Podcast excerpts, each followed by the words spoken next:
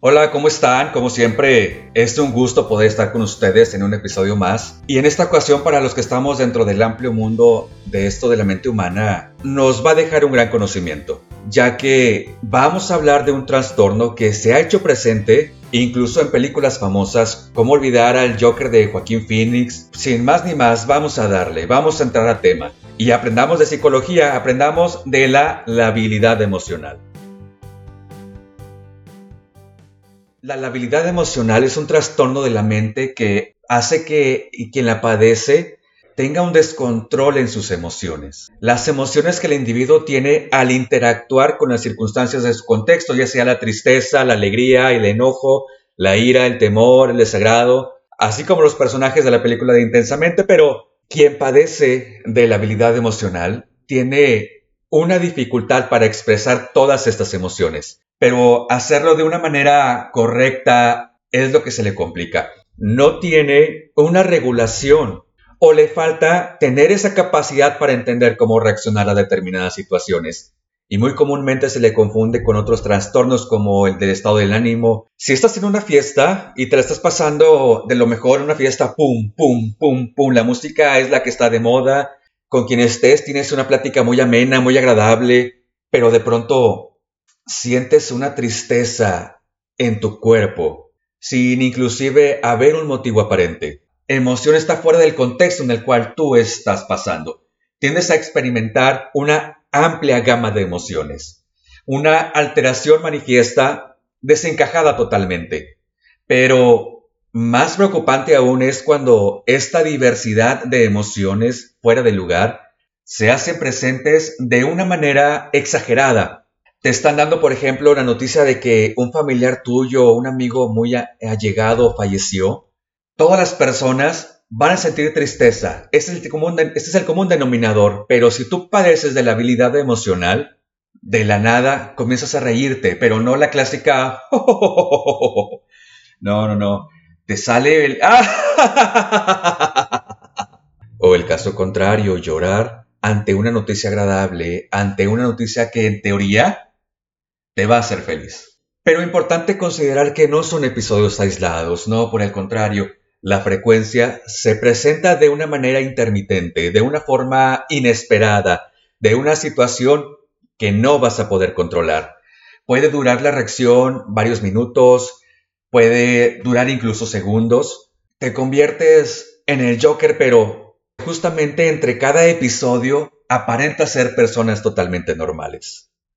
Las principales causas que pueden ocasionar a la persona un trastorno como lo es la habilidad emocional son variadas, pero podemos citar la demencia, claro, o que haya participado en algún accidente donde esté involucrado algún traumatismo cranoencefálico, los accidentes cerebrovasculares o la esclerosis múltiple también puede ser otra causa, los trastornos límite de personalidad o incluso hay personas que padecen de Alzheimer. El sistema límbico, que es la parte del cerebro, que es quien tiene el hipotálamo, el tálamo y la amígdala cerebral, es el mecanismo que se encarga de regular la memoria. Cuando tienes hambre, aquí es donde se gesta esa sensación.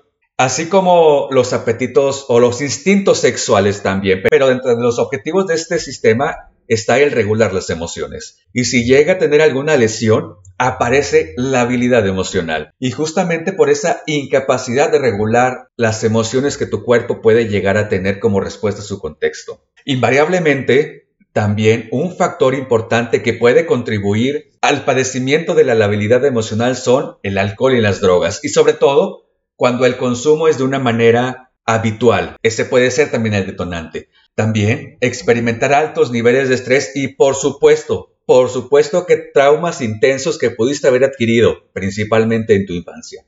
Suele suceder que el trastorno de la habilidad emocional se confunde con algún otro padecimiento mental, puede ser el trastorno bipolar, y justamente por los repentinos cambios de humor o con la depresión, aunque esta se caracteriza por tener mayores episodios de, llanto, mayores episodios de tristeza, y es por un tiempo prolongado. Mientras que ya dijimos, la habilidad emocional, sus episodios son expeditos, repentinos, periódicos. Los síntomas que pueden ayudar a reconocer la habilidad emocional pueden ser Claro, el más obvio es el comportamiento repentino, el comportamiento exagerado que presenta la persona de una manera abrupta, con duración de segundos o inclusive de minutos. Los arrebatos emocionales heterogéneos o mixtos, donde el llanto se convierte en risa o la risa se convierte en llanto. Expresar emociones inapropiadas de acuerdo a la circunstancia que se está viviendo.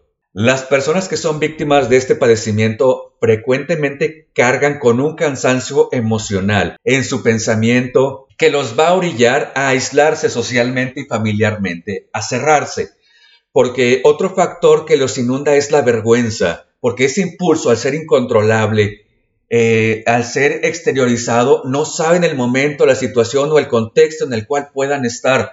Y eso sin duda los va a hacer que se encierren de cualquier entorno. En terapia es muy necesario que el paciente pueda identificar de manera clara sus emociones, que entienda qué está pasando en cada momento de su vida y realice una introspección valorando su comportamiento, encontrando como conclusión si su conducta fue acorde a la situación que está viviendo. El psicoterapeuta tendrá como objetivo, en base a la información que recabe, encaminar al paciente para controlar, dominar, pero sobre todo entender los motivos que se presentan en episodios de la habilidad emocional, cómo manejar mejor sus emociones sobre todo, cómo dominarlas en su estado de ánimo. Un tratamiento psiquiátrico para este tipo de trastorno, claro, claro que incluye la medicación y por supuesto que le va a ayudar a poder estabilizar su sistema emocional. La labilidad no es un trastorno mental en forma, como ya lo dijimos, ya que puede ser derivado de algún desorden psicobiológico. Es por eso que no todos los casos la solución principal es la terapia. Si eres una persona o conoces a alguien que tenga este padecimiento, puedo darte los siguientes consejos que probablemente te ayuden a disminuir los síntomas que impactan sobre ellos. Puesto que ya vimos que este asunto es involuntario, es incontrolable y atemporal, una estrategia que puedes tener preparada es una explicación breve acerca de lo que te sucede. Así cuando sientas el espasmo de la habilidad y este haya pasado, la confusión entre quienes están a tu alrededor va a ser el común denominador. Y algo que puede ayudar a aminorar los juicios sin fundamento que malamente van a hacer es justamente una explicación de lo que te está sucediendo, pero también no te limites. También está la contraparte. Y aquí va a depender de qué tan cómodo te sientas con alguna de estas alternativas y de qué forma te afecte, porque otro camino es dejarlo pasar. Así te ayudará también a que tu mente no esté inmersa en pensamientos que giren en torno a tus episodios labilables. Cuando estés frente a situaciones que involucren el contacto interpersonal, el desenvolvimiento social, tómate descansos. Haz pausas para interiorizar en tu persona, para navegar en tus emociones, para entenderlas. Sin duda, nada será más recomendable que entender la causa de tu padecimiento, qué es lo que lo desencadena. Y como ya es una constante en esta serie de episodios, te voy a recomendar que acudas con un especialista. Por ejemplo, un neurocirujano para que a través de diversos estudios y análisis que te pueda realizar descarte o confirme si hay algún daño en tu sistema límbico. Si es a través de terapia, podrás entender si lo que desencadena esas reacciones en ti tiene su origen en un trauma o trastorno psicológico. Si es por estrés, por fatiga, vaya, cualquier otra situación. Nunca jamás pienses que estás loco. No te estigmatices. Lo que te sucede puede no estar en tus manos, no hay culpas.